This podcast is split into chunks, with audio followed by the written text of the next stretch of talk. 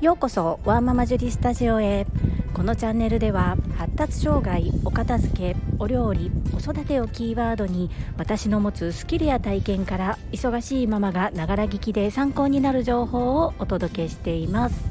さて皆様いかがお過ごしでしょうか？今コロナウイルスのオミクロン株の感染者が急増しておりますが皆様体調いかがですか？今日は本題に入る前にお家にあるもので簡単に免疫力を高めることができる方法についてお伝えしたいと思います。と冷蔵庫の中にお味噌はありますか？おそらく日本の家庭で冷蔵庫にお味噌がないお家の方が少ないんじゃないかなと思うのですがお味噌は日本古来から伝わる万能な発酵調味料です。ぜひ1日1杯でいいですのでお味噌汁を飲んでみてください。注意点はグツグツグツグツ沸騰したお湯に入れないことです。そしてわざわざお味噌汁をお鍋で作るお出汁を取るというのがめんどくさいわっていう方はマグカップでいいのでマグカップにお湯を入れてそしてスプーン1杯分ぐらいのお味噌を溶いて飲んでみてください。私はちょっと体が冷えたなと思うような時に本当にお茶を飲む代わりに味噌スープを飲んだりお昼ご飯のお供として1人分お味噌汁を作るのがめんどくさいなという時はマグカップにお湯を入れて乾燥のわかめをちょろちょろっと入れておネギがあればおネギを足してそしてスプーン1杯分のお味噌を溶いてお味噌汁代わりで飲んだりします。さらにもっと体を温めたい方はそこにすりおろした生姜を入れてもいいと思いますいいお味噌であればあるほどしっかり昆布とかつおで取った出汁に混ぜなくても十分な美味しさと旨みが味わえますのでそのお味噌がいいお味噌かどうかっていうのを確認するためにもというかちょっと楽しんでいただきたいと思うんですけれどもああこのお味噌いいお味噌なんだって分かるきっかけになるかもしれないですね。毎日発酵食品発酵調味料を取ろうと思うと意外とこう肩の力が入りすぎて気合が入りすぎて何をどうしていいかわからなかったり長続きしない場合があります。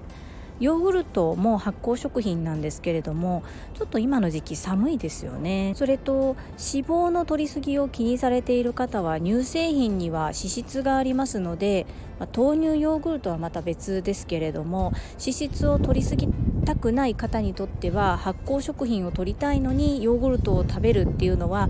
逆にマイナス効果になってしまいますので塩分が気になる方はお味噌の量を調整してそして飲みすぎるとやはり塩分の取りすぎになりますので1日1杯ぐらいをめどとして毎日摂取されると免疫力アップにつながりますし腸活もできます。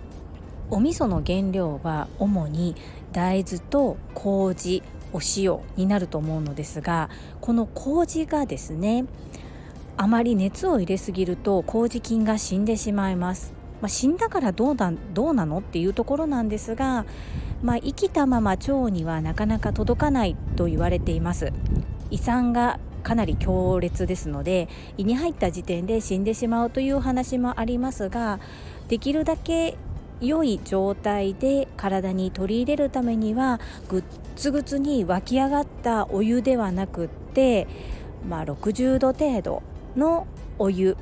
に入れてお味噌を溶く、まあ、お味噌を溶いてる間に少し温度が下がったりもしますので780度ぐらいでもいいのかなと思いますがとにかくグツグツグツグツ煮ないグツグツ沸騰させたお湯の中に味噌を入れないということを注意していただきたいなというふうに思います。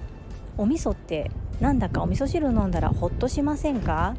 気持ちをほっと落ち着かせて腸活して免疫力を上げてそしてコロナに打ち勝つ元気な体で過ごしましょう。参考にしていただけると嬉しいです。前置きが長くなりましたが本日のテーマはできていないところではなくできているところを確認するです。最後までお付き合いよろしくお願いいたします。我が家の可愛い小学校2年生の次男は発達障害グレーゾーンです。発達障害の子に多いのですが自己肯定感がかなり低い。僕はできない。僕はできないというふうに思い込んでいる子が多いです。我が家の次男も例外ではなく自分を責めて悲しくなって泣いてしまうこともよくあります。私が今ハマっている音声メディアボイシーのパーソナリティでいらっしゃる。世界はあなたの仕事でできているの朝倉千恵子先生の教えですが何ができないのどこにつまずいているのとできないことの確認ではなくどこまでできたのというできたことにフォーカスをして聞いてあげるのがいいよ。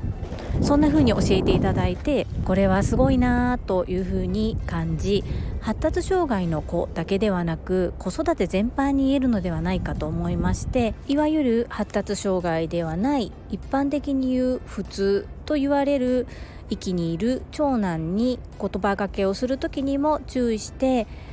どこまでできたの？という声がけをするようにしています。そうすると子どもたちの反応も少しずつ変わってきたように思います。大人でもそうですができていないところをつつかれると痛いですしなんだか恥ずかしいし悔しいし言いにくいですよね。でもプラスのことを聞かれると生き生きとしてそのことを答えてくれているように私は今感じています。素敵な声かけ方法を教えていただきましたので子育てだけではなく職場でもそういった声かけができるように心がけて毎日過ごしております。よろしければ皆さんもぜひご活用くださいませ。子育ては究極の親育て。これも朝倉千恵子先生のお言葉ですが大好きな言葉です。親になったから子供を産んだからといって最初から何でもできる親ではないですよね。私も子供たちと一緒にこれからも成長していきたいと思います。